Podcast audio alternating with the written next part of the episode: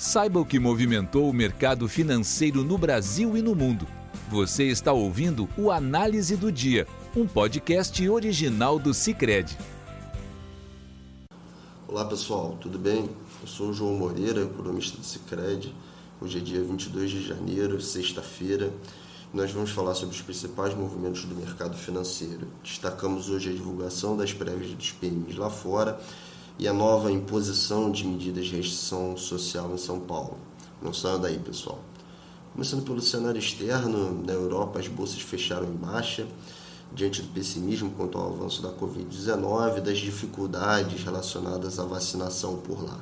O índice pan-europeu Stock 600, por exemplo, fechou em baixa de 0,6% pode ter contribuído também é, no mercado a divulgação de alguns indicadores negativos. O índice de gerente de compras da zona do euro, PMI, caiu para 47,5 pontos, ficando abaixo da previsão do mercado.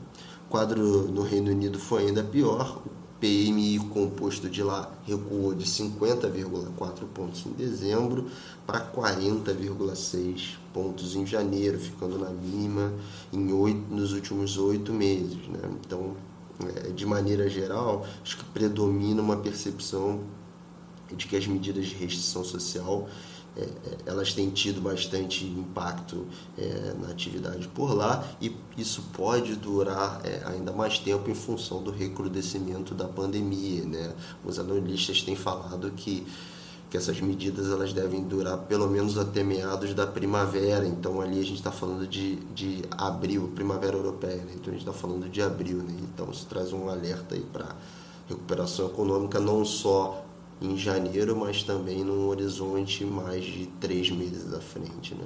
Nos Estados Unidos hoje também foi divulgado o PMI de janeiro e ao contrário do que a gente observou na Europa, o indicador subiu. O índice americano subiu de 55,3 pontos em dezembro para 58 pontos na leitura preliminar de janeiro, ficando aí no maior nível em dois meses.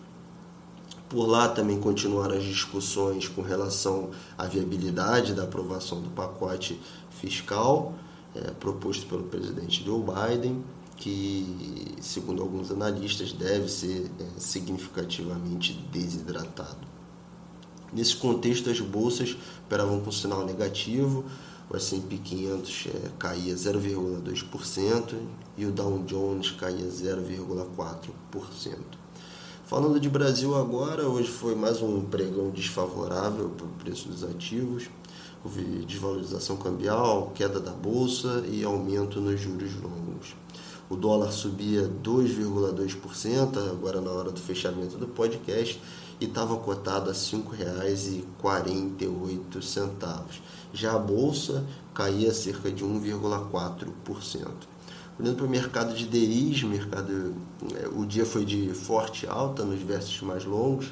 Taxa do contrato para janeiro 23 subiu de 5,13% para 5,18%.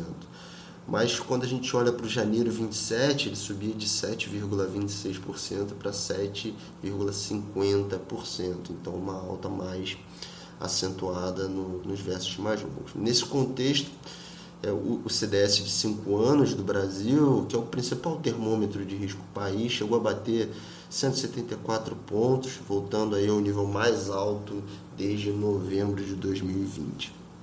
Certamente contribuiu na deterioração do mercado hoje o anúncio das novas medidas de restrição é, em São Paulo? Então, depois de mais uma semana de piora nos indicadores da pandemia por lá, o governador João Dória anunciou regras mais restritivas de isolamento, a chamada fase vermelha. Nessa fase, só estão autorizados a funcionar no final de semana os serviços essenciais, então padarias, mercados, farmácias. Por outro lado, bares, restaurantes, parques, shoppings, é, o comércio de maneira geral é, fica impossibilitado de funcionar. O movimento ele pode ser importante para conter a escalada da pandemia, mas também pode ter implicações negativas sobre a atividade econômica no primeiro trimestre, que já enfrenta um impulso negativo por conta da saída dos estímulos fiscais. Por outro lado, é, o, a imposição ela pode implicar em mais gastos do governo à frente, como uma medida compensatória para a população impossibilitada de trabalhar. Então, há um duplo efeito sobre o mercado aí nessa sexta-feira por conta dessa imposição. De um lado, sem baixo crescimento esperado para o primeiro trimestre, de outro, uma eventual deterioração das contas contas públicas por conta da necessidade de mais auxílios. Né? Entre os indicadores é, divulgados hoje, hoje foi é, é, divulgada pela FGV a prévia da confiança da indústria de janeiro, o índice chegou a 111,4 pontos é, e uma queda aí de 3,5 pontos em relação ao resultado de dezembro. Caso se confirme a queda, essa vai ser a primeira é, resultado negativo desde abril de 2020. O indicador ele ainda está tá relativamente alto em nível, ele se encontra próximo do máximo dos últimos 10 anos, mas a queda sinaliza aí uma atividade que pode vir mais fraca à frente. No curto prazo, a gente imagina que a produção industrial deve seguir forte em função da necessidade de recomposição de estoque na indústria, mas ao fim do primeiro trimestre a gente já pode ver uma desaceleração importante dada essa esperada perda de força da economia.